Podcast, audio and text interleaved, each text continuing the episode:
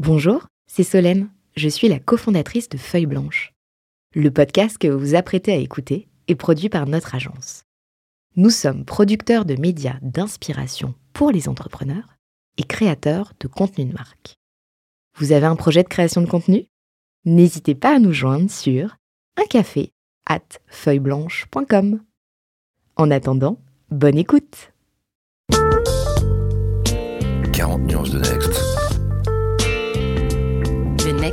Next 40 comme vous ne l'avez jamais entendu, animé par Olivier Mathieu et Thomas Benzazon. Ils sont 40, 40 entrepreneurs, 40 champions de la tech française. Comment sont-ils arrivés là? À quels enjeux font-ils face? Quels sont les ressorts qui les ont forgés? Je suis Thomas Benzazon, cofondateur du Brain Studio Feuille Blanche et avec mon compère Olivier Mathieu, cofondateur de Price Minister et France Digital, nous vous plongeons dans l'univers de ces entrepreneurs d'exception et les coulisses du Next 40. Ils répondront à nos questions, à celles d'invités surprises, tout comme à nos partenaires que sont La Tribune, Madines, France Digital, La French Tech et Neuflise OBC. Vous en voulez plus? Abonnez-vous sur vos plateformes de podcast préférées. N'hésitez pas à nous laisser un commentaire, à nous donner les fameuses 5 étoiles pour ensemble exploser les algorithmes et faire rayonner les entrepreneurs. C'est reparti pour un tour cette semaine encore. J'ai le plaisir de retrouver Olivier Mathieu, fondateur de Price Minister, entrepreneur, investisseur et président de The Camp, notamment j'en oublie des casquettes. Bonjour Olivier. Bonjour Thomas, ravi de retrouver euh, également ta présence vocale. Tu es cofondateur de Feuille Blanche et du collectif Les Omnis. Donc euh, bonjour à tous. Et euh, je, voulais peut-être te laisser rappeler un peu les conditions dans lesquelles nous enregistrons ce podcast qui est relativement innovant. Eh bien, nous sommes comme tout le monde confinés mais pas figés, donc on, on, est en mouvement et du coup toujours présent pour mettre en avant de beaux entrepreneurs on s'excusera simplement auprès euh, des auditeurs euh, si jamais on a quelques bruits parasites, si jamais parfois le son grésille, saute, se coupe ou euh, qu'on entend quelques gazouilles de bébés alentour. Oui, on appelle ça, nous, comme des millions de Français qui se sont mis au télétravail, on appelle ça le télépodcast. Un petit mot, Olivier, peut-être sur tous ces partenaires aujourd'hui qui nous suivent? Oui, c'est vrai qu'on a, on a plusieurs partenaires qui se sont rassemblés autour de 40 nuances de Next, notre, notre podcast. Et euh, il, bah, il, est de, il est de bon ton de les citer. Donc on remercie nos partenaires médias, tout d'abord, la Tribune et Madines, et ainsi que France Digital et la French Tech. Grâce à tout cela, on va permettre au plus grand nombre de découvrir l'émission, les entrepreneurs qu'on va, qu'on va interroger tout au long de, de cette saga, et euh, ils, ont, ils seront également partenaires de diffusion pour relayer plus, plus globalement le, le podcast. Je remercie également euh, Saouti, hein, grâce à qui on est capable techniquement de, de se retrouver dans un studio euh, virtuel avec notre invité. Est-ce que cette fois-ci, je te laisse l'annoncer? Oui, bah c'est un des entrepreneurs que, que j'admire le plus, qui est déjà très connu du, du grand public. Donc, euh, eh ben, je nomme Frédéric Mazzella, fondateur de Blablacar. Est-ce que tu nous entends bien, Frédéric? Oui, oui, très bien. Très bien. Bonjour, euh, bonjour à vous deux. Eh bien, on est parti pour la première rubrique Jingle. Beach, oh, beach. Beach, oh, beach. Petit clin d'œil au Pitchgate, mais euh, l'idée, euh, Frédéric, c'est que tu puisses nous parler euh, de Blablacar de manière peut-être un petit peu différente. Et je vais commencer avec une question qui, qui plaît beaucoup à Olivier. Est-ce que tu peux nous dire comment tu vas en deux chiffres? Comment je vais en deux chiffres? Euh, 0 et 1. voilà. C'est-à-dire que C'est très binaire. on, oui, on sent le scientifique derrière. On sent le scientifique derrière la, la réponse. Oui, euh, bah, disons que voilà, c'est le, le, noir, le blanc, euh, et puis euh, toute la vérité qui est en fait au milieu. Pas mal. C'est aussi une allusion peut-être à Zero to One, qui est un, un des fameux ouvrages d'entrepreneurs, euh, d'entrepreneurs bien connus de la Silicon Valley. Comment passer de 0 à 1 et euh, ça, c'est vrai que c'est une problématique euh, récurrente chez les entrepreneurs. Et, euh, oui, et, aussi le fait qu'il y a toutes les décimales entre les deux. En fait, entre 0 et 1, tu peux construire tout un monde puisque tu as autant de décimales que tu veux. Et donc, tu as un monde infini de, nombres entre 0 et 1. C'est quasiment de la philosophie, de la philosophie scientifique. Alors on a, on a une rubrique qui, qui, est finalement celle d'introduction un petit peu de, de, qui tu es, même si Blablacar est largement connu et si Frédéric Mazzella, est un, des entrepreneurs emblématiques de la, de la tech française. Mais ce qui nous amuse aussi aujourd'hui avec cette rubrique qu'on a appelée la pitch, pitch au mon pitch, c'est de voir aussi comment tu présentais, comment tu pitchais euh, à l'origine. Alors je crois me rappeler que ça date de 2006. Hein, ouais. Oui, c'était euh, déjà je pitchais le concept de covoiturage du cours. Hein. Je, je pitchais pas tellement, euh, tellement la société elle-même, je pitchais plus le concept qui lui-même paraissait euh, improbable et saugrenu. alors, est-ce que tu peux nous raconter, en, comme ça, en ce qu'on appelle un peu l'élévateur pitch, le, temps de, le temps de la montée de l'ascenseur, comment est-ce que tu racontais le, le concept de ta start-up à l'origine? Ça dépend, mais comme toujours, hein, je pense que ça dépend des interlocuteurs que, que tu as. Euh, si tu as des interlocuteurs qui, euh, qui sont dans la projection de l'usage ou des interlocuteurs qui sont euh, dans la projection de ce que c'est qu'une société qui peut grandir et qui peut avoir du succès, tu vas adapter ton discours. Et puis, donc, soit tu décris ce que ça fait, soit tu décris en chiffres la taille de, de, ce que ça peut atteindre. Et il y a une chose dont j'étais toujours certain depuis le début, c'est que c'était, bah, ça revient au, 0 ou 1. C'était soit, soit ça marchait et à ce moment-là, c'était massif, soit ça marchait pas du tout. Je voyais pas tellement de, de au milieu, c'est-à-dire que euh, je m'étais dit que si ce service-là existait, je l'utiliserais. Et que donc, du coup, comme j'étais quelqu'un de normal, euh, qui avait des besoins de déplacement, eh ça voulait dire que si je l'utilisais, bah, n'importe qui de normal l'utiliserait. Et donc, du coup, à partir de ce moment-là, ça veut dire que c'est massif. Euh, puisque c'est un service de déplacement, que tout le monde se déplace, que tout le monde utilise les voitures. C'était un peu ça qui m'avait, qui, m'avait, qui, m'animait à chaque fois que je parlais du projet. C'était que, effectivement, il y avait un effet de seuil assez compliqué, puisque c'est une place de marché sur laquelle il faut créer une offre et une demande qui arrivent à se rencontrer. Mais par contre, une fois passé cet effet de seuil, eh bien, euh, ça, pouvait et ça devait devenir totalement euh, massif. C'est pour ça que pendant des années, on m'a très souvent demandé Ah, mais est-ce que vous imaginiez que ça deviendrait si grand? Enfin, aujourd'hui, c'est quand même euh, un tiers de la population adulte en France qui est inscrite sur Blablacar. Et donc, c'est 90 millions de, personnes dans, 22 pays. Et en fait, ma, réponse a toujours été ben, oui, parce qu'en fait, dans ma tête, ça a toujours existé, enfin, le, service a toujours existé de manière massive ou pas. C'est-à-dire, soit il n'existe pas du tout, soit il existe à ce moment-là, tout le monde peut l'utiliser. Frédéric, on compare souvent les euh, entrepreneurs à des chefs d'orchestre. Moi, je vais te proposer de mettre la casquette de réalisateur, Fred Mazella, le, réalisateur euh, des 15 prochaines années de ta vie, exercice difficile, mais tu en seras bien le réalisateur. À quoi ça pourrait ressembler selon toi?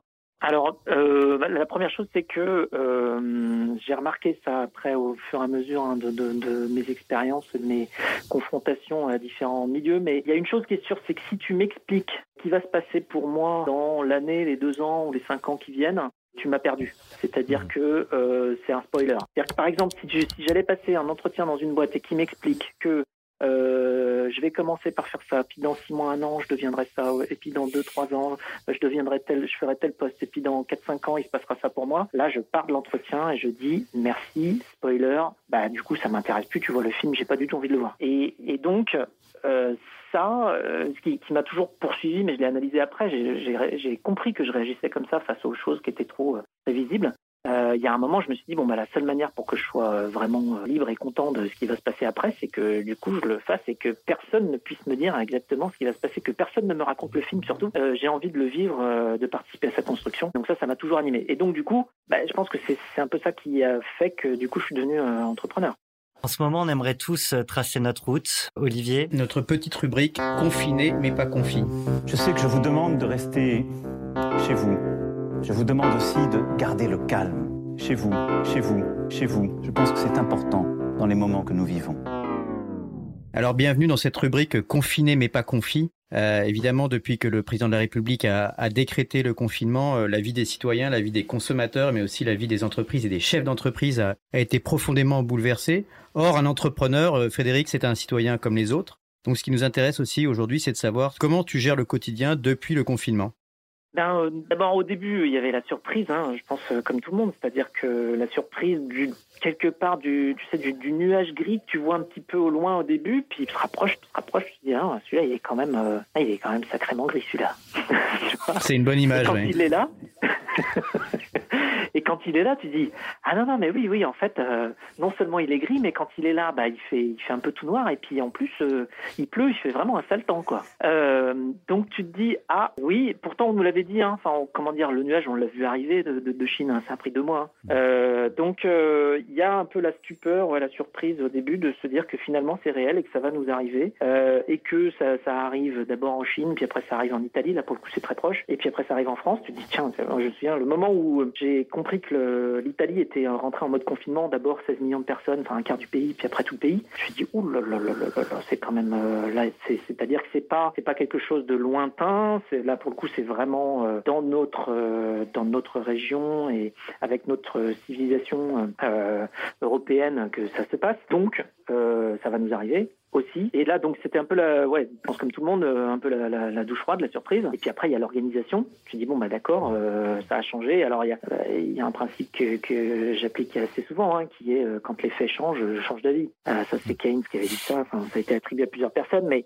en gros, c'est extrêmement important justement pour pour pivoter et s'adapter, de pas forcément être loyal à des des idées dépassées dont le contexte n'est plus n'est plus pertinent. Quand le contexte change, quand les faits changent, il faut s'adapter. Donc après, c'est de l'organisation, c'est prise de conscience de, la réalité, c'est ne pas être dans le déni de ce qui se passe, et puis bah, après, on, on gère un petit peu tout ce qui doit être géré. Quoi. Alors justement sur euh, la gestion, j'imagine qu'une des premières prises de parole que tu as pu avoir, c'est d'abord en interne. Euh, Qu'est-ce que tu as dit aux équipes? Alors non, pas forcément, parce qu'en fait, euh, vu comment on est organisé, c'est surtout Nicolas aujourd'hui qui est directeur général qui gère euh, véritablement le- l'interaction avec toutes les, toutes les équipes. Donc nous, on a beaucoup discuté euh, entre nous, évidemment, euh, avec le board, euh, avec euh, peut-être les avec les les, euh, les high exec, enfin de, de la société. Après, euh, il y a aussi beaucoup de euh, beaucoup de de, de, de réflexions stratégiques assez long terme à, à mener. C'est-à-dire que euh, sur une société comme la nôtre, euh, où on fait du déplacement euh, et en plus avec des gens qui sont euh, dans les mêmes voitures, euh, quand tu as le président de la République qui ordonne à tout le monde de ne plus bouger et qu'en plus il dit, euh, mais en plus vous vous rapprochez plus, euh, là tu dis attends, d'accord, donc tu as, décidé de nous mettre l'activité à zéro. Et et, et c'est réussi d'ailleurs. Voilà, on redécouvre la bonne vieille équation 0 plus 0 égale 0. Et euh, euh, donc, donc, du coup, c'est là où tu es obligé de prendre conscience d'un petit peu euh, tout ce qui se passe. Et puis, bon, faut, faut se rappeler les forces euh, euh, de, de la société, euh, qui commence par l'équipe, hein, des gens qu'on a réussi à rassembler au fur et à mesure des années, qui sont des professionnels de la construction de services globaux euh, digitaux.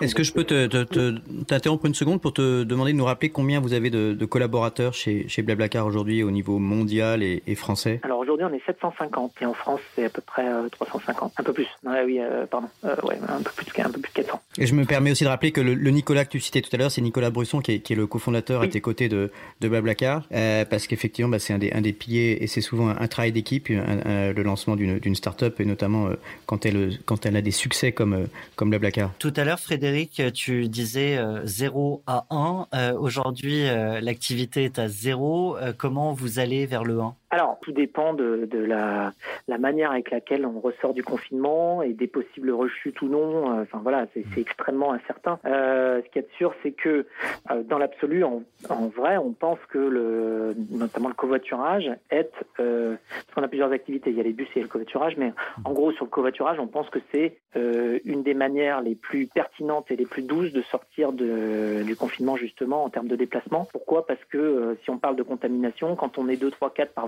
les risques de contamination sont en fait euh, très faibles, euh, comparé à un risque de contamination quand on prend euh, un, train ou un bus ou un avion dans lequel il y a des centaines de personnes. Et donc s'il y a une personne infectée, elle peut directement en, en contaminer 10 ou 20 ou plus. Et donc du coup, on pense que le covoiturage est en fait idéalement placé pour être une solution euh, privilégiée en sortie de en sortie de confinement. Après, on va voir comment ça se passe. Et ça, et évidemment, suivant les pays, suivant les euh, l'acceptabilité euh, de, de, de, de la reprise de la vie normale, euh, il va y avoir des histoires différentes. Ce que je te propose, c'est de passer à une question d'un de nos partenaires, Transdigital, avec Nicolas Brienne, qui avait une question pour Frédéric. Ça me semble être le bon timing. Alors, c'est parti pour un jingle et on écoute Nicolas Brienne. Vous avez un message. Euh, J'ai une question euh, pour pour Fred. c'est bien évidemment Blablacar. c'est une des licornes les plus européennes, avec un nombre de, de pays assez assez important. Et je vais, je vais poser une question qu'on lui a pas encore posée, c'est quand est-ce qu'il rachète Flixbus? Et puis au-delà de la provoque, parce que j'imagine qu'il doit avoir une tête qui change de couleur à l'instant où je prononce ces mots, c'est surtout en termes de, de stratégie internationale. Quel pays en Europe euh, t'as euh, le plus appris euh, dans ton process d'expansion internationale? Et euh, quels conseils tu donnerais aux entrepreneurs euh, pour s'étendre en Allemagne, en Russie, à travers l'Europe Donc voilà la, la, réponse de Frédéric Mazzella à Nicolas Brienne de France Digital. Alors, alors sur la première question qui est effectivement un petit peu comment dire brute, euh, sur Flixbus et, et nous. Euh, bon, aujourd'hui, évidemment, euh, c'est la, la, question, elle est simplement euh, comment est-ce que c'est les activités, que ce soit le covoiturage ou le bus, euh, redémarrent. Elle n'est pas, elle n'est pas à, à, réfléchir à, autre chose aujourd'hui. donc c'est bon, il n'y a pas de, il a pas de réponse à apporter. voilà, il n'y a pas de, y a pas d'informations, pas, pas, de choses sur le sujet à, à discuter. Donc ça, ça, ça, va vite comme réponse sur ce qui est de des pays qui nous ont beaucoup appris lors de l'expansion. Euh, J'ai envie de dire tous euh, quelque chose de différent. C'est marrant parce que parfois on retrouve un petit peu des stéréotypes, parfois on découvre des choses nouvelles sur, sur les pays. Euh, je vais peut-être citer... Oui, je, cite, je vais citer un, c'est l'Allemagne effectivement qui nous a énormément appris par rapport au, déploiement de notre service de covoiturage, parce que les, les arguments notamment en faveur du covoiturage ne sont pas les mêmes euh, en Allemagne et en France. Typiquement, euh, et notamment du covoiturage avec réservation qu'on a mis en place. Euh, en France, le covoiturage avec réservation, ce qu'il apporte, c'est une fiabilité des réservations de la part des passagers, parce que quand les passagers ne payent pas, enfin ne payaient pas en ligne au tout début du, service, eh bien, on avait plus d'un tiers des passagers qui ne venaient pas. Donc en fait, ils disaient oui, oui, je serai là demain à 18h30, et puis en fait, ils venaient pas. Euh, alors quand ils étaient euh, comment dire polis, euh, ils appelaient avant pour prévenir. Quand ils étaient moins polis, ils posaient un lapin. Donc en fait, ça posait des problèmes au moment de la croissance de la communauté parce qu'il y avait une perte de confiance dans le simplement l'entraide que les gens pouvaient s'apporter parce que les conducteurs ne faisaient plus confiance aux passagers pour venir. Euh, ce qui faisait que eux-mêmes faisaient de l'overbooking, mais quand euh, tout le monde venait au rendez-vous, bah, il n'y avait plus de place pour tout le monde dans la voiture, donc il y avait quelqu'un qui restait sur le bord de la route. Donc ça créait beaucoup de, problèmes. Donc il y avait des problèmes on avait mis en place le système de réservation euh, avec l'argument principal qui était qu'effectivement ça résolvait le problème, la problématique de euh, euh, un, ponctualité et puis de fiabilité de, de venue, tout simplement, quand tu as réservé un covoiturage, le fait de venir en tant que passager. Et en fait, dans l'Allemagne, c'était pas du tout ça, les, les arguments qui, euh, qui, qui, étaient pertinents pour ce marché-là. C'était beaucoup plus l'aspect, évidemment, euh, environnemental du covoiturage, euh, et l'aspect aussi, euh, le fait d'avoir un modèle économique basé sur la réservation fait qu'on n'a pas de modèle économique basé sur la publicité et donc du coup pas de nécessité de, vente ou de revente de données euh, à qui que ce soit. Et donc du coup une, une, création quelque part d'image de, de, confiance totalement différente en France et en Allemagne, euh, assez complémentaires, hein, puisque c'est la même activité et c'est le même modèle économique. Mais euh, d'un côté, euh, en France, le modèle économique est là pour rassurer sur les réservations et le fait que les gens vont venir et seront à l'heure. alors qu'en Allemagne, j'ai envie de dire, bah, c'était déjà le cas. quoi. les Allemands voilà, on n'a pas besoin de les faire payer à l'avance pour qu'ils viennent. Euh, donc, euh, donc, donc ça, culturellement, c'était différent. Par contre, les arguments de, euh, de protection de la vie privée avec les, les données non revendues et l'aspect environnemental du covoiturage étaient beaucoup plus prégnants. Donc, c'est marrant de voir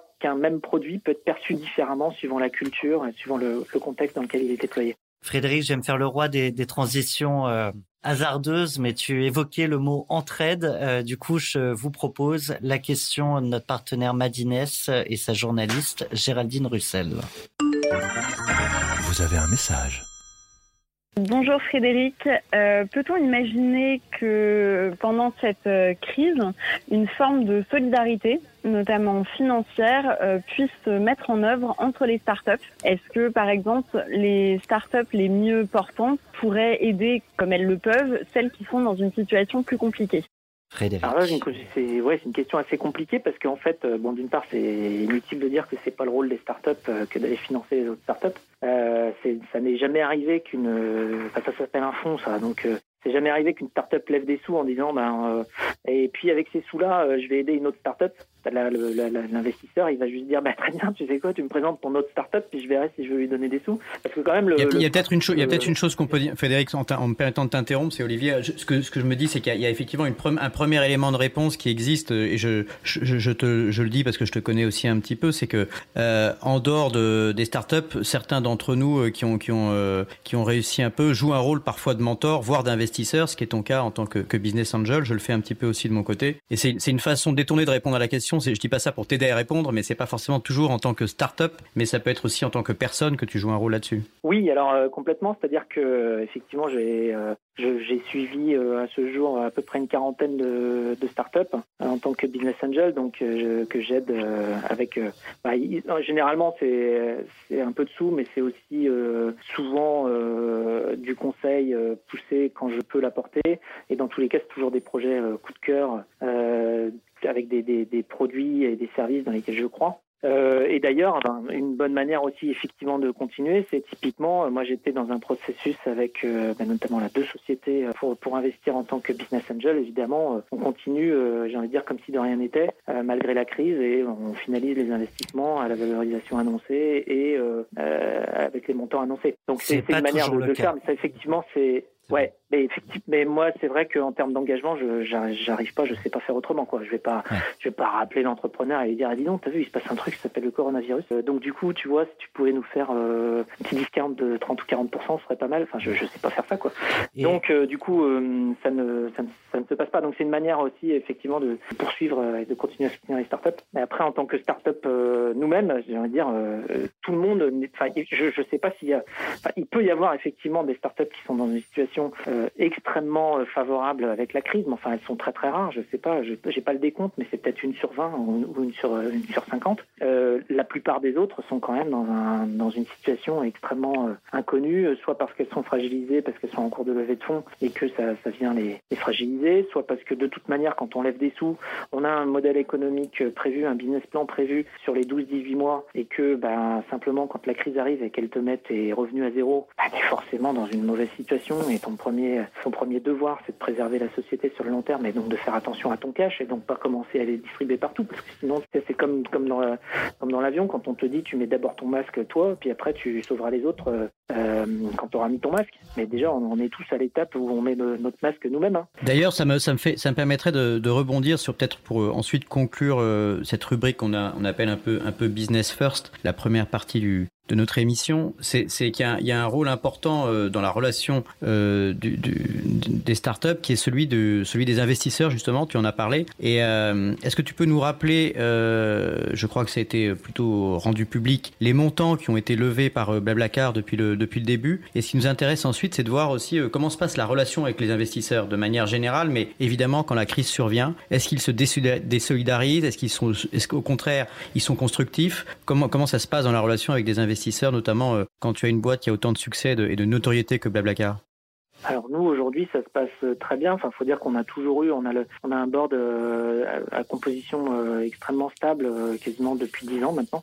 Et donc, euh, on, a, euh, on a un board qui réagit de manière extrêmement euh, rationnelle et loyale avec des investisseurs qui sont, qui sont à nos côtés. De toute façon, on est tous dans le même bateau. Après, on parle toujours du fait que quand on lève des fonds, la première chose à laquelle on doit faire attention, c'est l'alignement des intérêts. on doit aligner les intérêts de tout le monde sur la réussite de la société. C'est la condition sine qua non pour justement euh, avoir des discussions extrêmement rationnelles euh, par rapport à, l'activité qu'on considère. Donc, euh, c'est aussi dans ces cas de crise qu'on constate si on a réussi ou non à aligner les intérêts, notamment entre les fondateurs, les investisseurs, éventuellement les, board members indépendants et, évidemment tous les employés.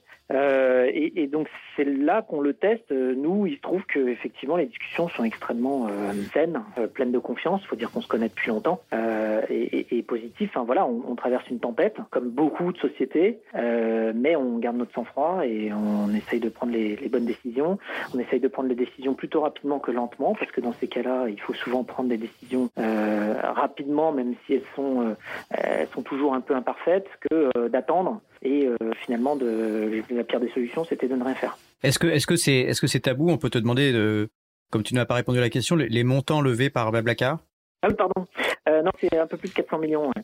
euh, 400 millions d'euros sur beaucoup de tours. Hein. Enfin, tu vois, ça, Oui, il y a de nombreux tours et c'est sur de, sur de nombreuses années. Mais bon, c'était pour rappeler qu'effectivement, c'est quand on parle de- du, succès de Blablacar, c'est du chiffre d'affaires, c'est du nombre, c'est du nombre d'utilisateurs et de membres, et puis c'est aussi effectivement le, le montant des levées de fonds qui donne une indication de la trajectoire.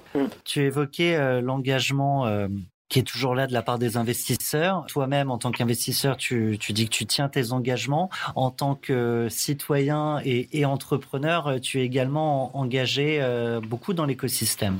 Oui, mais ça c'est aussi parce que euh, intellectuellement je trouve ça euh, très intéressant de, euh, de prendre un petit peu de recul par rapport à, euh, à son petit euh, son petit quotidien ou son petit entourage. euh, quand on fait un- une, une activité, on est toujours quelque part focalisé sur son son environnement assez proche par rapport à son activité, son domaine. Et, et donc intellectuellement, c'est vrai que j'ai toujours voulu élargir un petit peu. Donc c'est pour ça que je suis assez engagé dans l'écosystème. Alors effectivement, bon, je suis très engagé avec France Digital.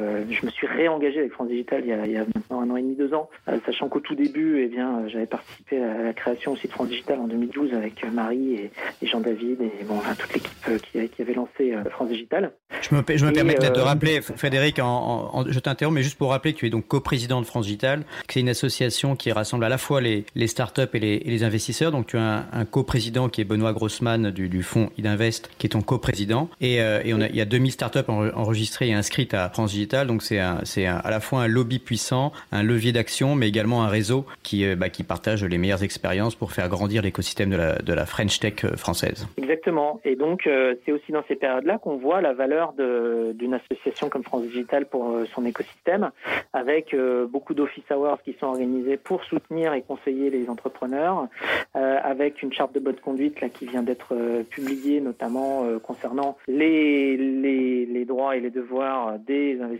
et des euh, entrepreneurs, surtout en période de crise, de rappeler un petit peu justement, quelque part ça rejoint ce, qu'on mentionnait tout à l'heure, hein, les engagements pris euh, doivent être respectés. Euh, Enfin, on a fait huit engagements de- d'entrepreneurs et huit engagements d'investisseurs dans ces périodes-là.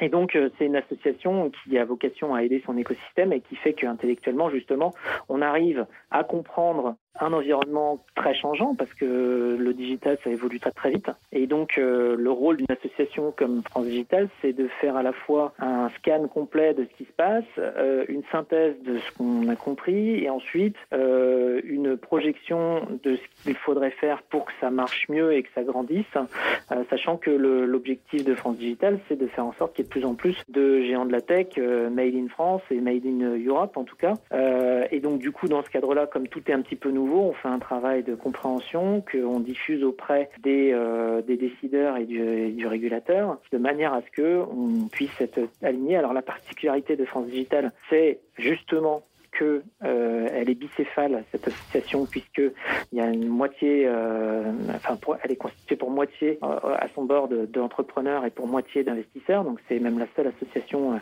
de ce type au monde qui justement aligne les intérêts des entrepreneurs et des investisseurs. Donc c'est vraiment tout l'écosystème et on est capable justement d'amener des mesures, des propositions aux personnes qui prennent les décisions pour l'orientation notamment financière de l'écosystème dans lequel on vit et donc toutes, toutes les instances gouvernementales. Euh, on leur amène des propositions qui ont du sens parce que justement on a fait ce travail de synthèse là. C'est aussi pour ça que le mot lobby qui peut parfois avoir des, connotations négatives, euh, moi je, le comprends euh, complètement autrement aujourd'hui. Pour moi le lobbying c'est de l'éducation, c'est-à-dire enfin c'est de la synthèse et de l'éducation et de la compréhension, en tout cas pour une, industrie émergente comme la nôtre. Après on pense souvent au lobby des industries comment dire qui existent depuis longtemps et dont le but est complètement différent, c'est-à-dire ils veulent préserver des intérêts acquis. Euh, là le lobby euh, France Digital c'est pas du tout ça, c'est un lobby qui euh, euh, qui cherche tout simplement déjà à faire en sorte que les conditions de, croissance de cet écosystème-là dont l'Europe a besoin, parce qu'on voit bien que dans l'équilibre mondial, il y a beaucoup plus de sociétés digitales aux US ou en Chine qu'en Europe et qu'on a du retard et qu'il faut quand même qu'on rattrape, eh bien le, le rôle d'une une association comme France Digital et donc du lobby en question, c'est de comprendre ce qu'il faut faire pour être plus intelligent et plus fort plus tard dans le digital.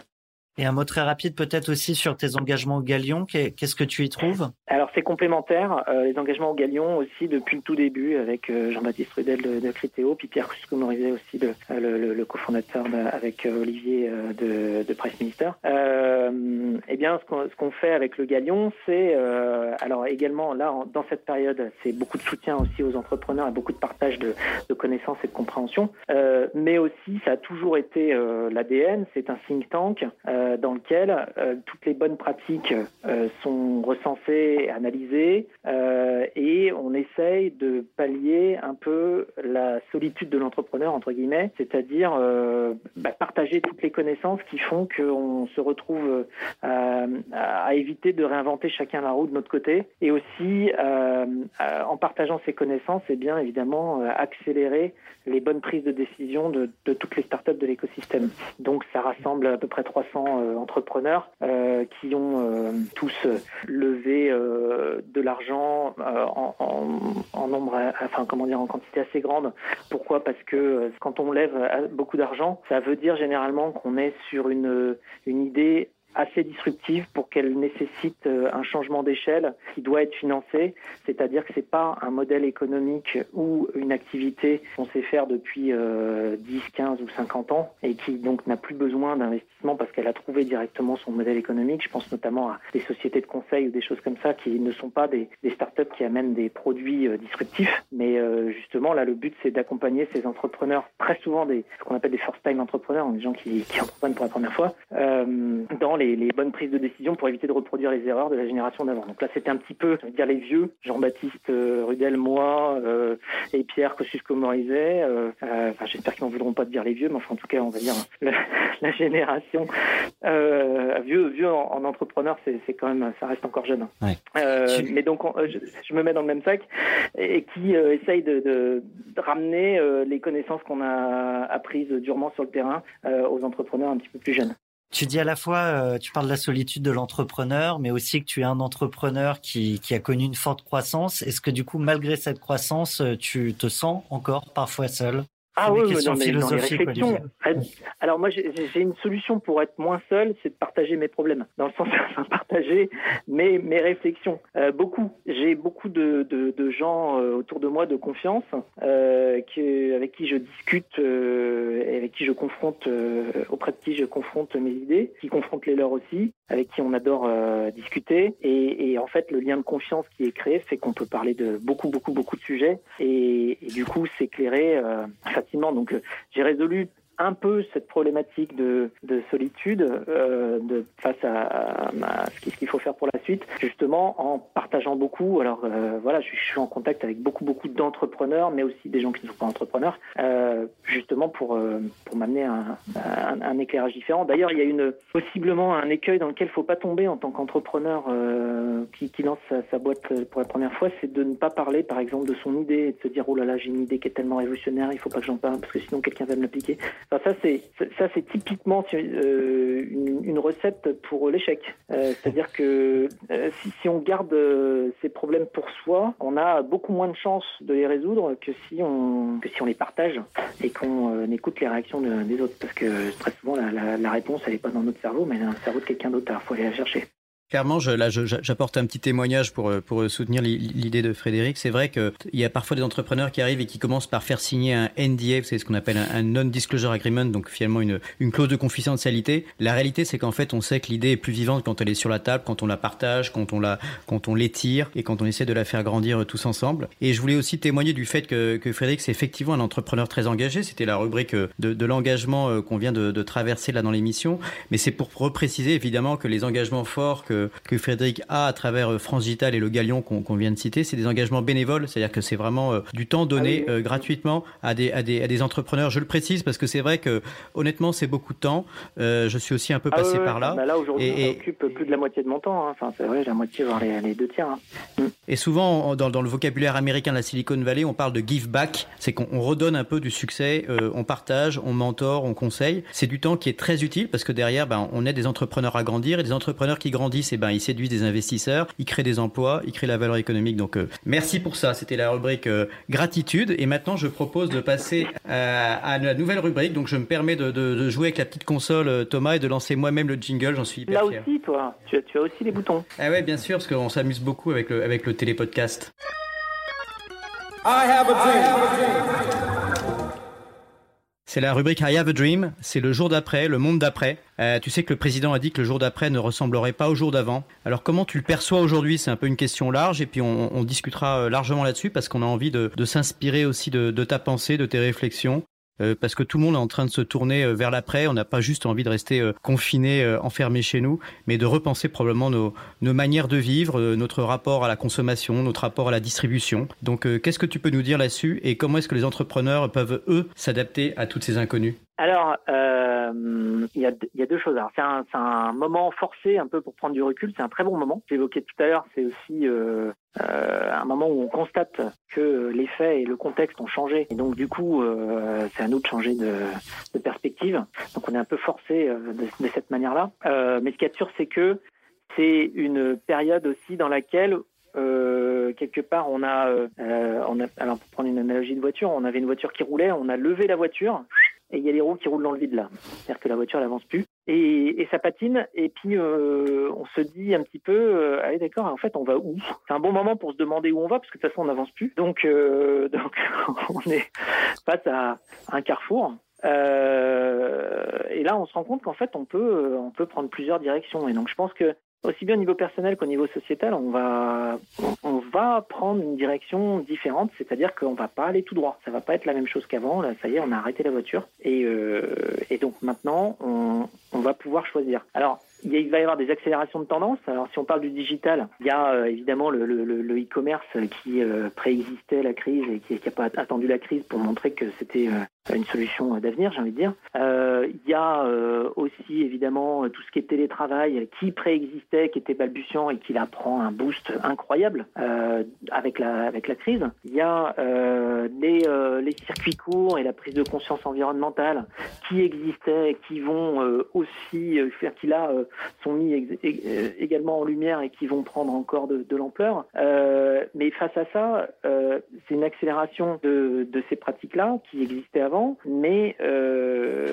c'est aussi l'occasion de repenser justement à l'impact de, de, tout ce qu'on fait. Alors, sans faire un lien, parce que je pense qu'il n'y en a pas, euh, entre justement cette crise euh, du coronavirus et, le challenge euh, inédit du changement climatique qui nous attend, c'est peut-être juste une bonne opportunité, en étant arrêté, de se demander ce qu'on peut faire après de plus favorable à ce changement, parce que plus on lit sur le sujet, plus on nous dit, explique que évidemment quasiment tout est écrit jusqu'en 2050 et que ce qu'on va décider là de faire dans les années qui viennent est en fait pour influencer ce qui se passera post 2050. Mais enfin, l'histoire entre 2020 et 2050, elle est pas jolie. Euh, je pense que c'est un, bon moment, un bon coup de frein forcé qui nous est mis là pour se poser la question de, des activités qu'on a envie de mettre en avant euh, après, euh, pour justement euh, peut-être se être dans une meilleure position au prochain rendez-vous en 2050. il y aura d'autres rendez-vous entre les deux. Il y a aussi des, des prévisions 2030 qui sont pas jolies non plus. Mais voilà, donc après le rôle des entrepreneurs, c'est face à toutes ces pièces de puzzle qu'on a sur la table euh, des, nouveaux faits, de décider comment on les assemble pour, pour construire le, futur. Je me fais volontairement l'avocat du diable parce que je suis assez d'accord avec ce que, ce que tu dis. Néanmoins, entre le rêve et, la réalité, est-ce qu'on continuera pas de, de choisir tel ou tel produit simplement parce qu'il est 2 euros moins cher, même si finalement il pollue plus, il vient de plus loin et d'ailleurs j'en ai peut-être pas vraiment besoin alors, ça, c'est pas, pas impossible, mais c'est là où justement euh, le régulateur et le politique euh, ont un fort rôle à jouer. Euh, c'est-à-dire que il y a un moment, ce qui justement est néfaste pour la société dans son ensemble, et on peut considérer que de la, surpollution qui provoque un nombre de morts incalculable par justement la pollution et toutes les maladies qui peuvent aller avec par an, eh bien, c'est quelque chose de néfaste, et donc ça doit être quelque part un peu interdit parce que c'est de la même manière qu'on a fait tout un tas de règles pour éviter à tout un chacun de nuire à son prochain, ben là, il faut faire des règles pour faire en sorte que l'économie ne nuise pas à son prochain et son prochain c'est nous. Donc c'est sûr que là on rentre dans une zone où on se dit que l'économie toute seule, complètement libérée, ne, ne peut peut-être pas résoudre l'équation climatique que euh, le rôle des, États et des gouvernements, qui d'ailleurs prend de l'ampleur, là on le voit bien avec une crise comme ça, on voit bien qu'il y a quelque part les, prises de décision, là cette fois elles sont du côté des politiques et, des gouvernements, elles sont plus du tout du côté de l'économie, qui de toute manière est arrêtée euh, qui en a dit attends, attends, attends, on fait les arrêts de jeu là, euh, parce qu'il faut qu'on réfléchisse euh, où on va. Donc avant que tout le monde recommence à jouer, je pense qu'il va falloir refixer les bonnes, les bonnes règles. Ça va passer par des règles de type politique et pas uniquement des règles de type économique et la possibilité d'acheter tout ce qu'on veut sous prétexte qu'on peut et ou tout ce qu'on veut à moins cher. Si c'est moins cher, euh, financièrement, mais que c'est plus cher en termes de coût pour la société parce que ça, ça, pollue plus et ça nous, ça nous crée un monde euh, apocalyptique après, bah faut pas le faire quoi. Parce que là en plus on est dans une crise dans laquelle on prend énormément soin évidemment de, de toutes les personnes vulnérables. Euh, je crois que la moyenne d'âge des gens qui malheureusement décèdent du coronavirus c'est 81 ans, mais en même temps on empêche les jeunes d'aller à l'école et on empêche l'économie de tourner et on se dit attends qu'est-ce qu'on qu'est-ce qu'on est en train de faire là? On est en train de euh, quelque part pénaliser le monde de demain pour euh, euh, comment dire essayer de sauver le monde d'hier. voilà, enfin il faut faut, faut, faut qu'on réfléchisse bien à tout ça. Écoute, euh, ce qui nous intéresse également, et merci pour, euh, pour cet exposé qui, qui, va, qui, bah, qui montre aussi le regard humaniste que tu portes sur, sur la société. Sur, sur le monde d'après, ça nous intéresse aussi de, de t'entendre autour, de, autour évidemment de, de Blablacar. Et je crois que tu as une, une question qui nous vient, un message qui nous vient de l'extérieur. Je lance le jingle, tu lances la question et c'est parti. Vous avez un message. Alors la question nous vient du directeur de la rédaction de la Tribune, Philippe Mabille. Bonjour Olivier, bonjour Thomas et bonjour Frédéric. Je suis ravi de te retrouver pour cette édition de 40 nuances de Next. Ma question porte sur l'impact des mesures de distanciation sociale qui ont été prises à l'occasion de l'épidémie de Covid-19 sur le covoiturage, donc sur euh, ton activité, sur Blablacar en particulier. Alors au-delà, évidemment, a, aujourd'hui les gens ne se déplacent pas, mais ils vont vouloir se déplacer à nouveau. Euh, dans ce monde d'après, dans ce jour d'après le confinement, quelle est ta vision des mobilités? Est-ce que les gens vont vouloir se protéger avec des masques? Comment rétablir la confiance dans le covoiturage? Et est-ce que tu penses qu'on peut connaître aussi des changements dans les modes de mobilité des personnes à l'occasion du monde d'après? Parce que on va vouloir peut-être se déplacer de façon plus sûre, de façon peut-être euh, sur des trajets plus courts. Enfin, ce sont des questions importantes qui sont aujourd'hui à l'œuvre et sur lesquelles on aimerait avoir ta vie.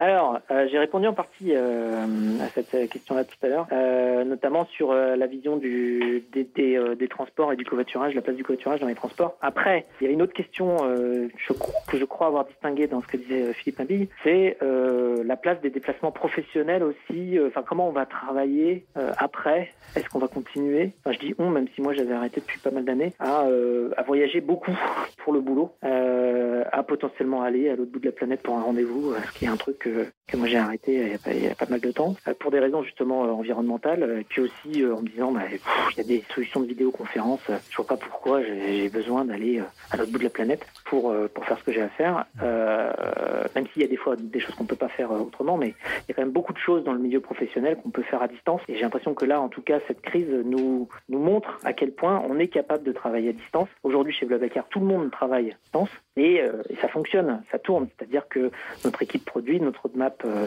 technique et, produit, elle avance. Euh, les gens sont proches les uns des autres euh, en termes de, collaboration professionnelle et, ça fonctionne. Il y a une cohésion d'équipe aussi, donc on est capable de faire des choses à distance et, et en plus on a ouais on a 45 nationalités chez Blablacar, donc évidemment c'est c'est une population très internationale et on voit que ça rentre dans les dans les mœurs d'être capable de travailler à distance et après une fois qu'on est à distance, c'est-à-dire qu'on n'est pas dans la même pièce et qu'on fait du vidéo de la vidéoconférence, qu'on soit euh, l'un à Moscou, l'autre à, à San Paolo et, et, le troisième à Paris, en fait, ça change pas grand-chose. Vous étiez déjà prêt au monde d'après, dans le monde d'avant. Euh, Frédéric, euh, on, on, a beaucoup parlé de, de Blablacar, ton aventure entrepreneuriale. Ce qui nous intéresse aussi beaucoup avec Olivier euh, au travers de ce podcast 40 nuances de Next, c'est découvrir euh, les hommes et les femmes euh, derrière l'entreprise. Je te propose donc de passer sur le canapé. Allez, relaxez-vous. Et maintenant, on parle de vous alors l'idée dans cette rubrique, évidemment, c'est de, de, tâcher de comprendre euh, bah, qui est Fred Mazzella et comment il est devenu Fred Mazzella. Donc euh, comment est-ce que tu t'es construit? Euh, Par exemple, qu'est-ce que tu retiens de ton éducation? C'est vrai que tu, es, tu, tu, fais partie des, des personnes qui ont bah, une, une, éducation, des diplômes prestigieux. Est-ce que, que ça t'a apporté quelque chose? Est-ce que tu t'es construit davantage après? Et euh, est-ce que tu peux un petit peu élaborer sur cette question? Alors, euh, euh, je pense que le, premier truc qui m'a appris quelque chose, c'est le fait, paradoxalement, que mes parents se sont divorcés quand j'avais un an. Et donc, euh, j'ai grandi toujours avec la compréhension que plusieurs euh, points de vue étaient possibles et acceptables. C'est-à-dire que comme sur plein de sujets, mon père et ma mère n'avaient pas forcément les mêmes points de vue, et que plus tu grandis, plus tu te dis, alors attends, qui c'est qui a raison? Et puis qu'une fois sur deux, tu arrives à la conclusion que personne n'a raison et que toi, tu as le droit de te forger ta propre, ta propre opinion. Eh bien, je pense que ça te rend, euh, enfin moi en tout cas, ça a eu l'effet, c'est l'effet que ça a eu sur sur moi. Ça m'a rendu euh, extrêmement humble par rapport à des affirmations euh, et comprendre que on a tous des points de vue différents, qu'on peut tous les avoir et qu'on peut se prof, former sa propre logique. Donc après, ça rentre dans une boucle d'apprentissage. On a on a envie d'apprendre plus de choses. Alors j'ai fait beaucoup de musique. Pareil, la musique m'a énormément appris. C'est-à-dire que c'est assez implacable la musique hein, quand tu joues quand tu joues du violon et, et que c'est faux, c'est faux quoi. Enfin, je veux dire, tu peux, tu vas pas tourner autour du pot, c'est faux. Donc reprends ton violon jusqu'à ce que ce soit juste. Quand tu joues du piano, euh, enfin j'ai fait beaucoup de piano parce que pour le coup j'ai fait conservatoire supérieur de de, Paris en, en piano. Euh, bah, c'est pareil, ça t'apprend énormément parce que c'est une exigence euh, incroyable, implacable et c'est une concentration de toutes les millisecondes euh, quand tu dois jouer euh, en concert ou, ou, en examen. Et donc, du coup, il y a plein de choses qui m'ont appris différentes choses. Je pense que la musique m'a beaucoup appris parce que ça m'a appris le côté créatif, le côté le rêve est permis et aussi le côté la discipline. Euh, extrême. Parce que la structure, la musique, c'est quand même une discipline incroyable. C'est-à-dire que presque, après, quand j'ai fait mes classes prépa, donc euh, maths sup, maths p à Henri IV, et puis après normal sup, bah, en fait, les examens que j'avais euh, arrivaient à un niveau de stress à peu près, euh, j'ai envie de dire, deux, deux ou trois sur 10 par rapport au niveau de stress que j'avais déjà vécu sur euh, des concerts ou des examens de musique, qui étaient à, qui étaient à, ouais, à 8, 9, 10, parce qu'il faut être concentré à toutes les millisecondes et que dès, que tu perds un, quart de deux secondes de concentration, paf, tu, tu prends un mur, quoi. Enfin, dans le sens que tu, tu te plantes. Et alors qu'en examen euh, scientifique que, que j'avais fait, bon, c'était, euh, t'as, du, du, temps en fait. Hein. Des fois, t'as 30, 40, 50 secondes pour répondre, quoi. Euh, Frédéric, c'est très marrant de se demander si t'allais venir sur la musique parce qu'un invité surprise nous avait évoqué euh, ton passé, peut-être présent d'ailleurs de musicien. Je te propose d'écouter sa question. Il s'agit de Pierre Kosciusko-Morizet que tu as cité ah. tout à l'heure. Vous avez un message que les auditeurs savent pas, c'est que Fred est un, musicien émérite euh, en, piano euh, et en violon. Il compose et c'est aussi un, très grand comique. Il raconte beaucoup de beaucoup d'histoires drôles tout le temps. Euh, et donc la question, Fred, c'est comment tu as choisi entre tes trois carrières potentielles, ou tu en avais peut-être sûrement encore d'autres, donc comique, musicien et entrepreneur je crois que j'ai pas choisi. Parce que en fait euh, musicien c'est c'est de la créativité. Et donc euh, bah, l'entrepreneuriat aussi c'est de la créativité quoi. C'est faire quelque chose de, nouveau. Et puis c'est rêver à, quelque chose qui euh, qui nous dépasse. Donc je pense que en cela l'entrepreneuriat et la musique se rejoignent. Et après sur le sur le plan comique, je, dois avouer que euh, quand quand j'ai quand j'ai sorti le nom Blablacar, euh, parce qu'au début ça s'appelait le covoiturage, ça je me suis dit il faut trouver quelque chose de complètement ovni pour réussir à, à faire en sorte qu'on se souvienne de nous, euh, qu'est-ce qui est sympathique, qu'est-ce qui est marrant et que j'avais 250 noms possibles que j'avais cherché pendant 5 ans en passant des, dizaines de nuits blanches à chercher des noms et que Blablacar j'avais vu que ça faisait marrer les gens et qui s'en souvenaient. J'avais fait plein de tests de mémorisation en faisant des, des, des listes de 30 noms et quand il y avait Blablacar au milieu euh, un mois après, les gens se souvenaient que de Blablacar et ça leur ramenait un, sourire sur les lèvres. Je me disais, bon, bah, ça, ça, ça, va marquer, quoi. Ça, ça va marcher. Et comme euh, j'ai, pas envie de dépenser des millions en marketing pour que notre marque soit connue, il faut que je prenne un nom qui rebondisse dans la bouche des gens et qu'ils aient envie de dire et qui les fasse marrer. Parce que une des, manières les plus euh, fortes de faire en sorte que les gens aient envie de parler de toi, c'est, de les faire marrer. Donc, du coup, bah, quelque part, ouais, l'entrepreneuriat et la musique, c'est le rêve. Et l'entrepreneuriat et le nom Blablacar, c'est le comique.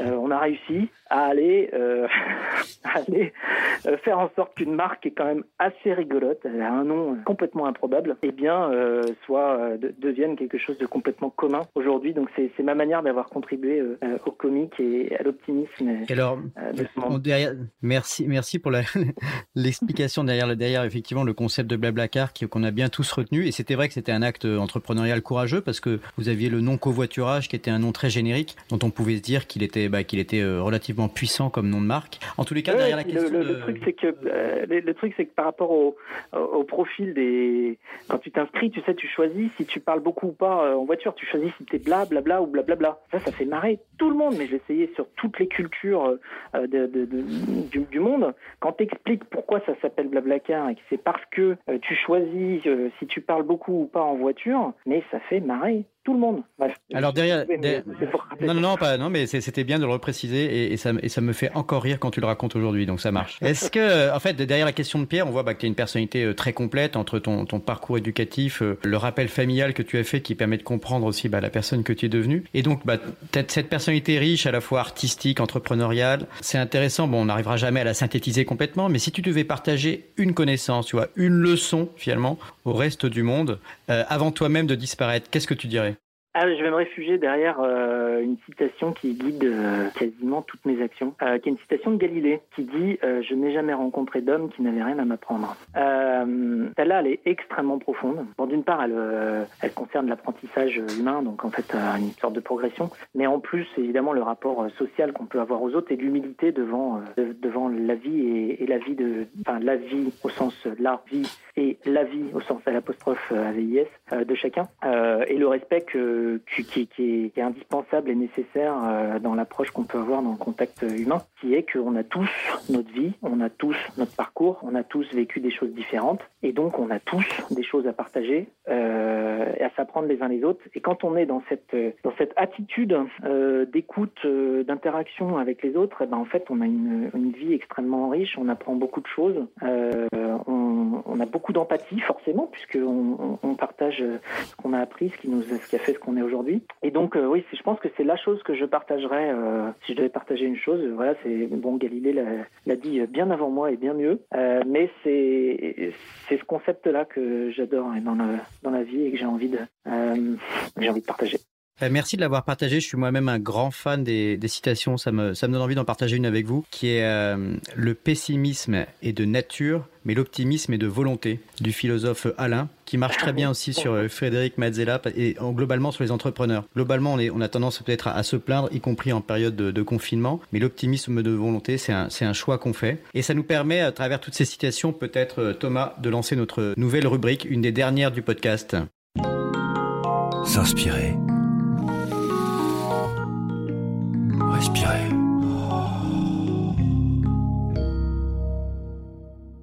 Après être euh, allé chercher euh, au fond de toi ce qui, fait Frédéric Mazella, ce qui nous intéresse aussi, c'est de comprendre où est-ce qu'aujourd'hui tu vas euh, t'inspirer, où tu trouves l'inspiration en dehors de toi.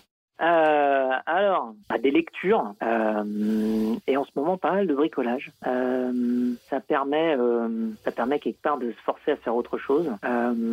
Ouais, c'est un peu ça. Quand on parle de lecture, je me pose la question toujours parce qu'on dit voilà les, entrepreneurs lisent beaucoup, notamment et ils lisent aussi ce qu'ont écrit d'autres entrepreneurs. Donc Peter Thiel, Steve Jobs, les, grands entrepreneurs de la Silicon Valley ou, des ou des ou des, des choses autour de ça. Est-ce que c'est est-ce que c'est ce type d'essai-là que tu lis ou est-ce que tu lis plutôt de la fiction ou est-ce que tu lis euh, des choses autour de l'histoire ou de la politique. Est-ce que tu as une recommandation à Ah nous faire? Parce qu'on a un peu de temps pour lire en ce moment. Oui.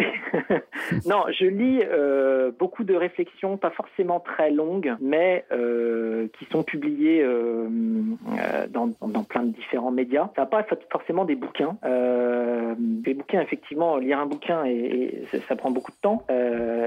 Lire des articles, ça en prend moins, et surtout, tu, tu vas piocher les idées qui t'intéressent à un certain moment. Voilà, ce qui, ce qui, me permet de me rendre compte que dans les articles intéressants et de fond, avec des gens extrêmement passionnés et experts de leur domaine, tu constates très souvent une forme de, de sagesse et d'humilité par rapport au fait qu'ils ne savent pas, et notamment là avec la crise du coronavirus aujourd'hui, tu lis des articles de, de grands économistes et t'expliquent un petit peu tout ce que, que ben, euh, pas trop ce qui va se passer après.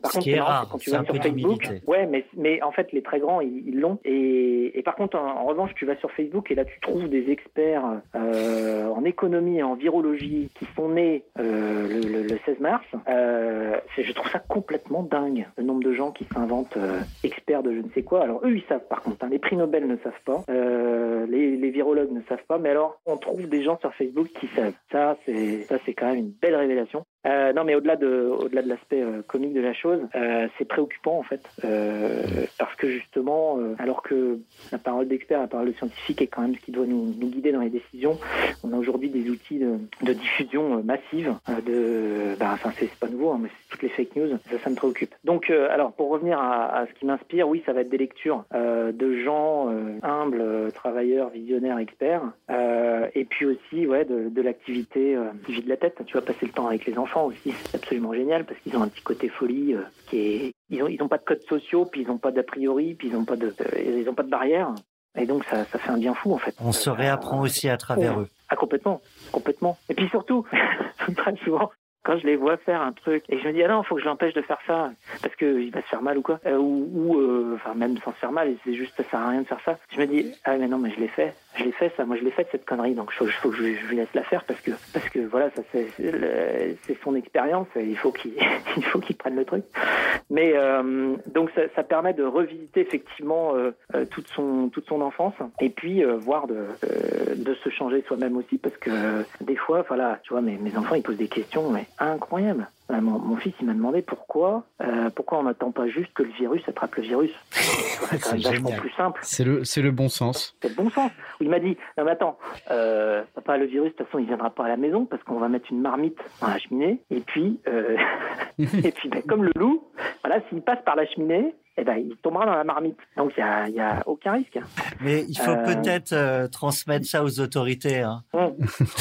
on va s'en, on va s'en faire le porte-parole. Il m'a dit, mais, mais, mais papa, mais pourquoi, pourquoi euh, on enferme les gens alors qu'en fait, il faudrait enfermer le virus? Ben, Oui, c'est vrai, t'as raison. Juste, on peut pas enfermer le virus. mais t'as raison. Frédéric, tu, tu disais que c'était important de laisser euh, à ses enfants euh, l'occasion de, de faire les mêmes erreurs finalement qu'on a faites. Est-ce que cette leçon que tu as pu apprendre de, de tes enfants, tu, euh, tu l'as de fait appliquée peut-être à tes collaborateurs ou maintenant aux entrepreneurs que, que tu finances? Ah, mais Je pense que c'est toujours la même chose, c'est laisser, enfin, rentrer en empathie et en résonance avec les gens qu'on fréquente et les laisser s'exprimer totalement. Et les enfants, de toute manière, ils s'expriment beaucoup. Ils ont aucun tabou, ils ont peur de, rien. Enfin, dans, le sens, ils vont dire tout ce qu'ils pensent et tout ce qui leur passe par la tête, ce qui ce qui d'ailleurs ce qui manque un peu aux adultes à force de, de codes sociaux. J'ai lu des études aussi là-dessus qui, montrent que les enfants euh, jusqu'à 50 à 98% des enfants qui euh, ont ce qu'on appelle une créativité euh, exceptionnelle et que au fur et à mesure des années ça diminue et qu'à 20 ans il y a plus qu'entre 2 et 3% des gens qui ont une créativité exceptionnelle. Et tu as une raison de, de ce, cette déperdition? Une explication, bah, Je pense que alors, la, la, réponse la plus courte c'est non, mais euh, je pense que mais bon, ça m'empêche pas de penser quelque chose. Non, je pense que euh, on a euh, quelque part, on canalise, on, on, codifie un petit peu sur la route et on empêche beaucoup de possibilités pour pouvoir avancer dans une direction, parce qu'on peut pas avancer dans toutes les directions en même temps. Et donc, en mettant des sortes de, de barrières pour essayer d'avancer dans une direction, eh ben, on s'empêche d'aller voir ailleurs et on fait des raccourcis qui nous permettent quelque part de s'appuyer sur quelque chose qui va plus vite que de réexpérimenter et de refaire l'erreur. Bon, bah écoute, merci Frédéric pour tout ça. On s'approche petit à petit de, de, la fin du podcast, mais on a encore quelques questions intéressantes. Euh, Thomas, je te laisse lan lancer le jingle qui va annoncer de lui-même quelle est la rubrique dans laquelle on entre. Qui est très euh, 40 nuances de Next pour le coup. Waouh Alors la question c'est simple. Euh, quelle est la dernière claque, la dernière claque que tu t'es prise, ou si, ce n'est la dernière, la plus mémorable dans ton histoire, euh, soit d'entrepreneur, soit de soit personne, tout simplement? C'est une, claque prise il y a longtemps, mais je l'ai prise plusieurs fois. C'est celle de se rendre compte que personne ne se soucie plus de ton futur que toi. C'est-à-dire que ça va être à toi de t'occuper de toi, quoi, en gros. Alors que, enfin, tu vois, quand tu grandis, tu as l'habitude de quelque part qu'il y ait tout un tas de gens qui s'occupent de toi, à commencer par tes parents, et puis après tes profs, et puis euh, tout un tas de, de gens qui ont l'habitude de te, enfin, que, que, dont tu t'entoures et qui te coachent. Et puis il y a un jour, euh, bah, justement, quand tu commences à, à, à, grandir, tu te dis non, mais là, en fait, euh, en fait, il n'y a plus personne qui va s'occuper de moi là. Ça va vraiment être euh, moi tout seul. Puis petit à petit, euh, voilà, tu, développes ça, mais ça vient en plusieurs étapes. Moi, je l'ai pris en plusieurs fois cette euh, claque à me dire ah non, mais attends, c'est à toi de le faire. Et puis jusqu'au point où il y a un moment, j'étais tellement entraîné à me dire de toute façon, c'est moi qui vais me démerder que je pense que c'est là où j'ai commencé à être prêt à être entrepreneur. Parce que là, c'est sûr que pour le coup, t'as plus personne qui va te dire fais ci, fais ça. C'est juste à toi d'avancer et, tu, te, tu te dis et tu espères que tu as tout le bagage pour, c'est-à-dire que tu as appris suffisamment de choses avant pour savoir nager dans, dans l'océan. C'est amusant parce que cette, cette claque que nous raconte Frédéric, elle, elle, ressemble à une claque de type biblique. Je me rappelle mes cours de, de catéchisme. J'étais moi-même, je suis d'origine protestante et on dit toujours euh, aide-toi et le ciel t'aidera. Donc commence par t'aider ah oui. toi-même. Et même moi qui suis euh, complètement agnostique, j'avais la même référence. Parfait, ça marche. euh, Peut-être juste, comme Olivier, tu aimes bien mes questions philosophiques et tu parlais de, de ce qui a fait toi un entrepreneur, euh, Frédéric. Est-ce que pour toi, on, on, est entrepreneur ou on le devient? Euh, là, Toujours la question de l'inné et de l'acquis.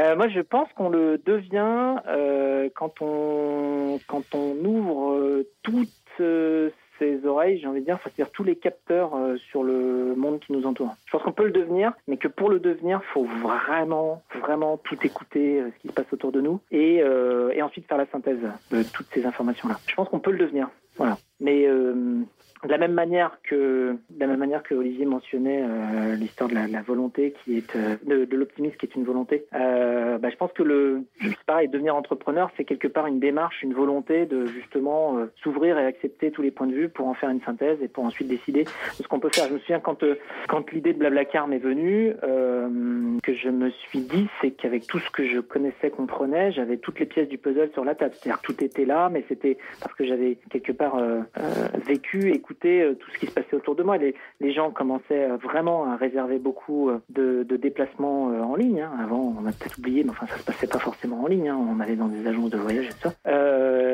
les paiements euh, passaient en ligne.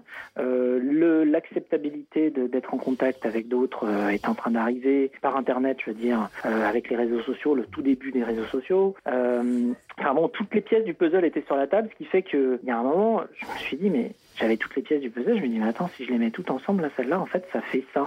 Ça fait un truc. Et évidemment, le besoin hein, de se déplacer et le fait que les voitures étaient vides. Enfin, tu vois, tu, tu cumules, hein, tu te dis, toutes les voitures sont vides, euh, les gens, ils ont besoin de se déplacer, ça coûte très cher de se déplacer, mais on pourrait mutualiser les coûts. Donc, tu as l'équation financière qui est bonne, tu as les comportements qui sont bons, tu as le com commencement d'habitude de te mettre en contact avec des gens que tu connais pas par les réseaux sociaux, tu as les connexions Internet qui se déploient euh, vitesse grand V partout et tout le monde commence à être connecté partout.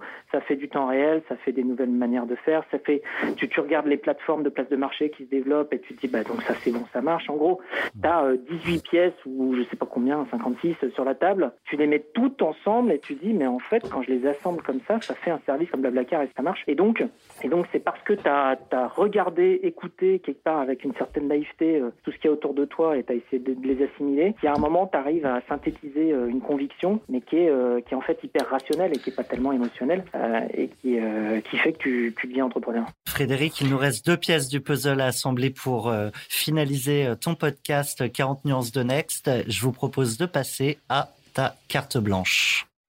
Carte blanche pour 40 nuances de Next.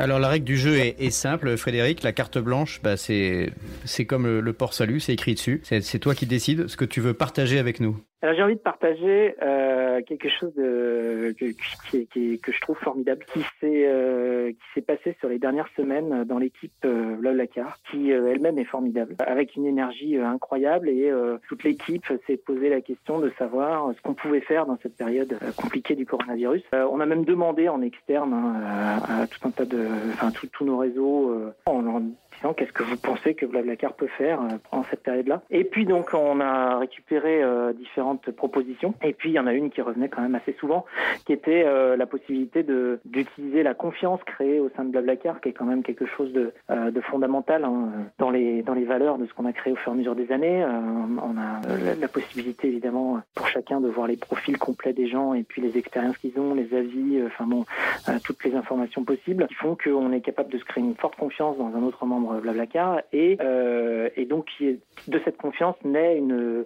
une capacité d'entraide euh, justement extrêmement forte, qui s'est manifestée évidemment dans le covoiturage par l'entraide, euh, dans le sens bah, on fait le trajet ensemble, mais qui peut se manifester en fait dans beaucoup d'autres directions. Et donc là, dans cette période-là, comme on a tous besoin d'entraide, eh bien on a conçu un nouveau produit qui vient d'être lancé, qui s'appelle Blabla Help et qui consiste en fait à faire en sorte que les gens dans, les, dans leur voisinage peuvent s'entraider. Je tire mon chapeau à l'équipe Blablacar qui en très peu de temps s'est mobilisée avec toutes les compétences des différentes personnes, des différentes équipes pour construire justement des produits de ce type et des plateformes, mais qui répondent au contexte qui a changé. Encore une fois, quand le contexte change, eh bien notre avis change et donc on développe autre chose. Et, là, on a sorti un produit euh, que je pense phénoménal parce que parce que humain et parce que euh, parce que de l'entraide, parce que circonstancié et en plus dans sa conception, euh, c'était formidable de participer. Moi, j'ai participé à quasiment toutes les sessions de travail, à réfléchir produit, réfléchir vision, réfléchir ton euh, de la communauté, réfléchir euh, à ce qu'on met dans la première version, ce qu'on ne met pas, parce qu'on ne peut pas, si on veut aller vite, euh, tout mettre dans la première version. Et donc ça donne une nouvelle app qui s'appelle Blabla Help et qui permet dans cette période-là à tous les voisins de s'entraider en retrouvant les, les membres Blablacar qui sont pas loin de chez eux. Et j'imagine que si on se retrouve entre ceux qui parlent un peu bla, ceux qui parlent un peu plus blabla et blablabla, là en ce moment tout le monde doit être en mode blablabla. Ouais, ouais, c'est bah, nous c'est Blablacar, ça a toujours été le cas. Euh, et, après, euh, c'est vrai qu'il y, a ce côté quand même euh, du plaisir de l'interaction sociale qui, est omniprésent chez Blablacar. Et donc là, ça se manifeste d'une autre manière. Et donc, on va voir comment le service se développe. Mais en tout cas, moi,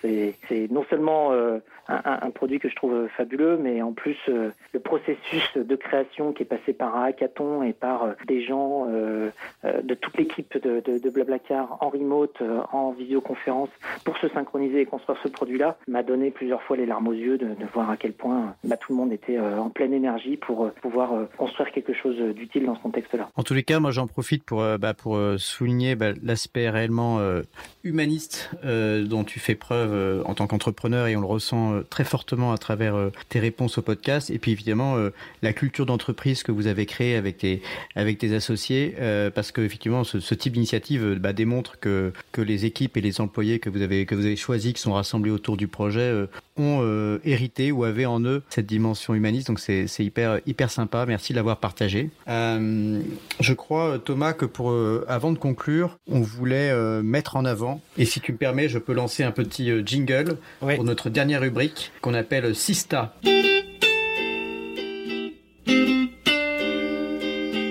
Donc voilà, c'était quelques notes d'Aretha Franklin, Respect, pour euh, juste bah, nous permettre de mettre en avant euh, une initiative qui est euh, organisée par un, certain nombre d'entrepreneuses ou d'entrepreneurs, mais en tout cas pas mal de, femmes dans l'écosystème qui sont parties du, constat assez assez dramatique d'ailleurs, hein, qui a très très peu de femmes start-upeuses. C'est un univers dans lequel il y a très peu de féminisation. On le, mesure d'ailleurs chaque année dans le baromètre EY France Digital. Moins de 10% des start sont des start-upeuses.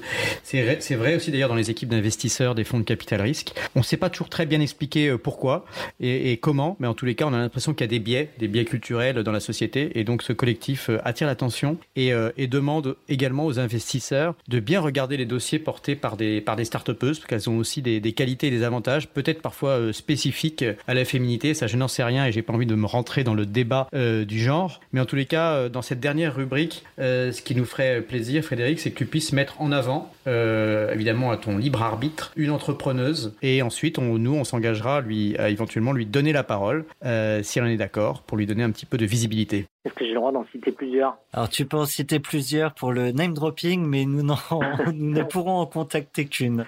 D'accord, si le podcast est en français, ça va être simple parce qu'il y, en a, il y en a trois que je voulais citer, euh, deux qui sont euh, anglo-saxonnes, euh, américaines, et, euh, et, une qui est française, donc j'imagine que vous avez contacté la française, mais qui sont d'ailleurs dans le même domaine, c'est assez marrant, c'est le domaine de la lutte du gaspillage alimentaire. Il y a bon, une super boîte en France, enfin, et, et dans d'autres pays, parce que je crois qu'ils sont dans 14 pays, qui s'appelle Too Good To Go, avec une fondatrice incroyable qui s'appelle Lucie Bache, qui a une énergie, enfin j'ai jamais vu ça, qui, bah, qui, qui, exécute à toute allure, hein. dans leur boîte ça, ça, ça déroule quoi, et, et, ça déroule en international en plus, c'est épatant. Et, je pense d'ailleurs dans cette logique Sista, ce qui a été mis en avant aussi, c'est la nécessité d'avoir des rôles modèles. Je pense qu'elle, c'est, c'est une personne phénoménale euh, qui, peut en inspirer beaucoup. Euh, et dans le même domaine de, la lutte euh, anti-gaspillage alimentaire, il y a Olio, une autre boîte qui est basée au UK, qui est fondée par deux, euh, deux américaines qui sont euh, Sacha Celestial One et Tessa Cook, et qui font également un boulot incroyable. Alors le modèle entre Too Good To Go et Olio est différent.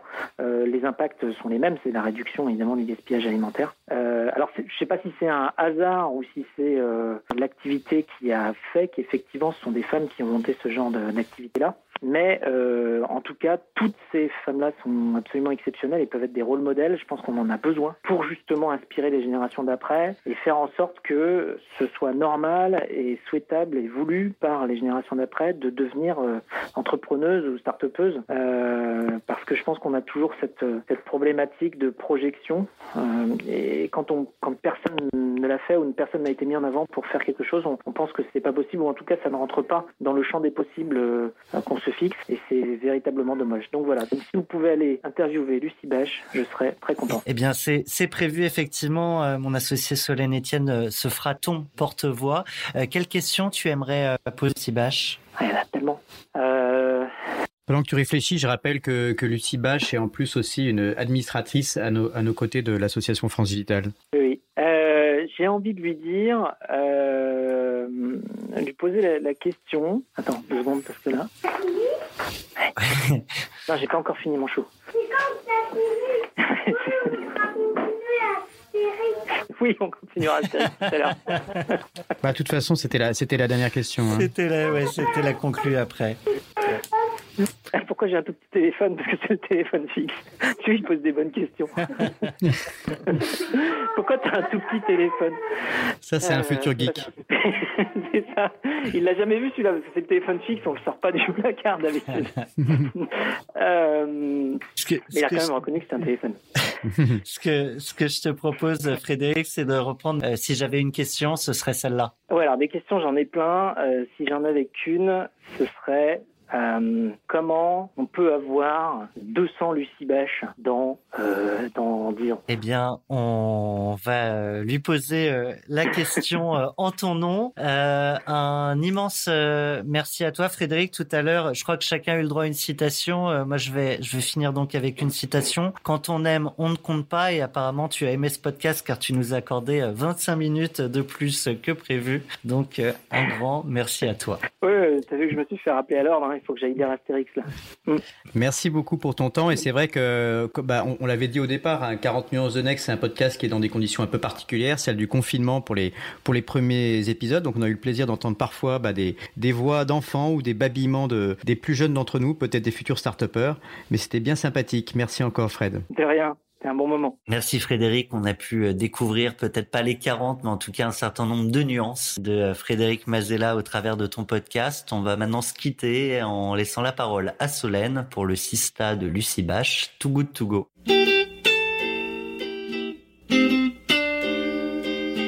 L'invité entrepreneur au féminin de Frédéric Mazella dans son podcast 40 nuances de Next est aujourd'hui Lucie Bache, cofondatrice de Too Good To Go. Lucie, bonjour et bienvenue dans ce podcast. Bonjour.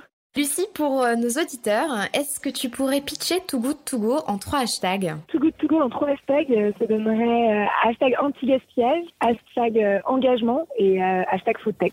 Si je te propose de répondre au hashtag avant, après Covid pour ton activité, tu me dirais quoi? Euh, bah, C'est vrai que notre mission, c'est de lutter contre le gaspillage alimentaire et que donc, euh, on a vu qu'il y avait énormément d'habitudes alimentaires des, des, gens qui étaient en train de changer en ce moment. Euh, ils ont plus le temps, ils prennent le temps et se reconnectent un peu avec leur alimentation. Et donc pour nous, après le Covid, c'est vraiment l'opportunité d'aller encore plus loin dans la lutte contre le gaspillage alimentaire et de se dire qu'on arrivera peut-être à, tous changer nos habitudes du quotidien en, ce qui concerne l'alimentation. Lucie, euh, quand euh, Frédéric Mazella nous a, nous a parlé de toi, il nous a parlé de quelqu'un débordant d'énergie qui faisait des choses exceptionnelles, il avait mille questions à te poser. On lui a demandé d'en choisir une. Et du coup, je vais me faire euh, le porte-voix de cette question. Euh, Frédéric Mazella voulait savoir comment on faisait pour avoir 200 Lucie Bache dans 10 ans. euh, c'est une bonne question. Je t'avoue, je ne m'étais pas posée personnellement, mais je pense que c'est euh, en continuant à s'inspirer euh, les uns les autres. Euh, il y a euh, Frédéric Mazella, pendant son parcours et toute son aventure entrepreneuriale, il a inspiré et il inspire euh, beaucoup de gens qui ont du coup envie de se bouger et de, de monter des projets incroyables, notamment quand il s'agit d'environnement. Et aujourd'hui, c'est le plus gros challenge de notre génération, c'est comment on va faire pour pour aider la planète. Donc, euh, je pense, euh, bah, en continuant à, faire ce qu'il a fait, moi, je prends toujours l'opportunité aussi de partager euh, mon aventure, mon énergie euh, et de et de d'inspirer, enfin, de rencontrer tout un tas de tout un tas de monde. Donc, euh, bah, si on continue comme ça, on ne devrait pas avoir de mal à trouver des à, à, faire des futures générations des entrepreneurs à impact qui ont de, de, faire bouger les choses. On aura du coup mille questions nous aussi à te poser, ce qui sera peut-être l'occasion de t'inviter dans un prochain podcast. Bah, avec grand plaisir. Merci Lucie en tout cas de t'être prêtée au jeu. Au revoir. 40 nuances de Next. Le Next 40, comme vous ne l'avez jamais entendu, animé par Olivier Mathieu et Thomas Benzazon.